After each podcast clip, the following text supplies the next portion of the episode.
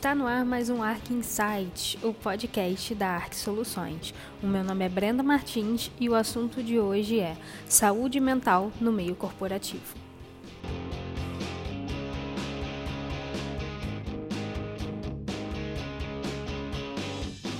Eu resolvi falar sobre saúde mental porque eu acredito que esse é um assunto que precisa ser cada vez mais discutido dentro das organizações.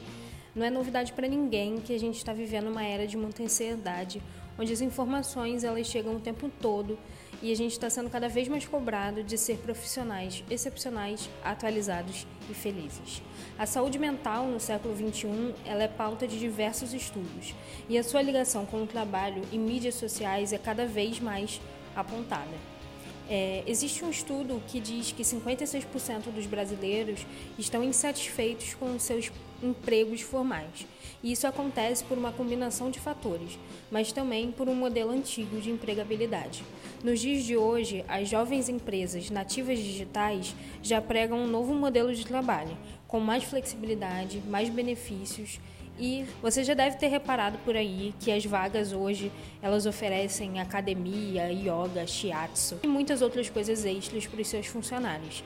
E isso é reflexo de uma geração de trabalhadores que busca qualidade de vida em geral e não só financeira. E aí quando a gente fala de saúde mental no meio do corporativo, muita gente liga a insatisfação ao salário. E sim, o salário ele é um ponto decisivo na hora da escolha de ficar ou não na empresa mas 90% das pessoas consideram que o reconhecimento pode vir de outras formas.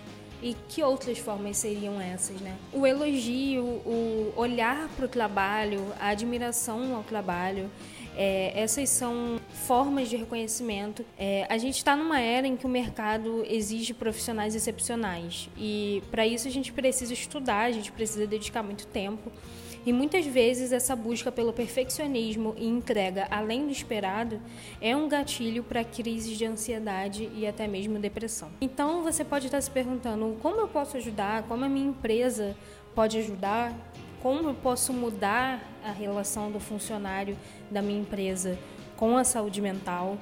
E em época de crise e corte de gastos é até difícil pedir uma reformulação de modelo de trabalho.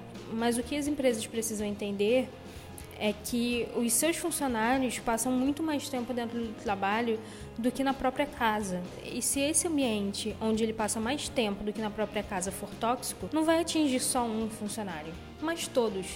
O papel da empresa é promover um ambiente de construção, aprendizado e colaboração, onde o funcionário possa ouvir, mas também ser ouvido. O cuidado com a saúde emocional deve ser uma parte cultural da empresa e nunca é tarde para mudar. Nós mesmos aqui na ARC estamos mudando o tempo inteiro. Então, vale aí de incentivo para você que pode estar pensando que sua empresa já está há 20 anos no mercado e não tem como aplicar uma cultura de mais cuidado com a saúde mental dos funcionários. É, eu posso afirmar que nunca é tarde para mudar. A gente precisa começar com pequenos passos, mas é muito importante começar e ter esse olhar para a saúde mental como algo muito importante. É, eu sei que em grandes organizações o controle e olhar individual de cada funcionário é muito complexo de fazer. Então, por isso é necessário ter uma boa equipe de RH, ter uma equipe que, que invista esse olhar que muitas vezes o dono não consegue, é, o gestor não consegue, ter uma equipe só para isso. E por que não investir em terapias ou encontros semanais onde os funcionários possam se expressar? É, se sua empresa for muito grande, é bem legal fazer essa divisão por setor.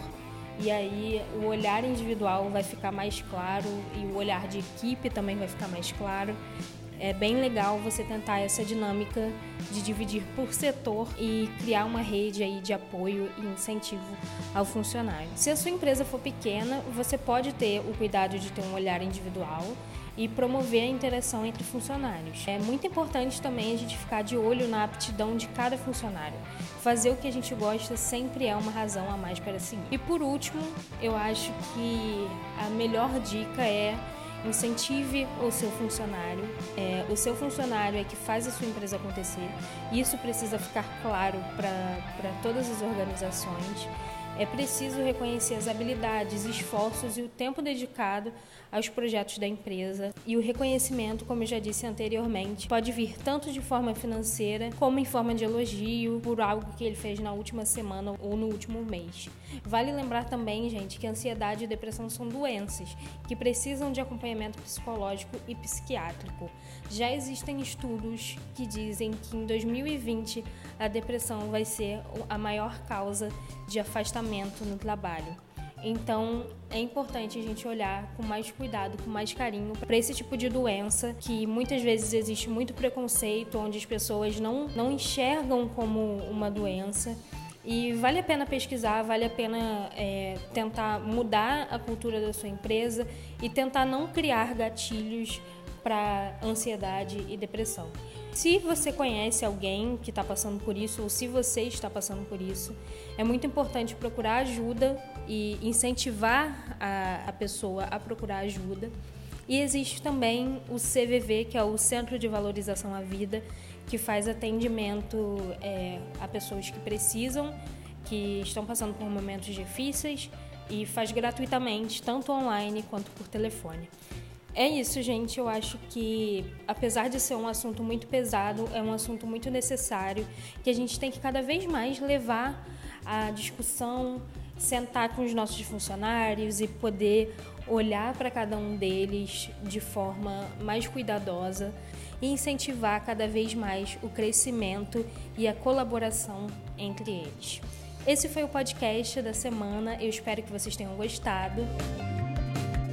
E se você quiser conhecer a ARC, nós somos ARC Soluções em todos os canais. E se você quiser saber um pouquinho mais sobre os nossos serviços, acesse o site www.arcsoluções.com.br. Espero que você tenha tido um insight.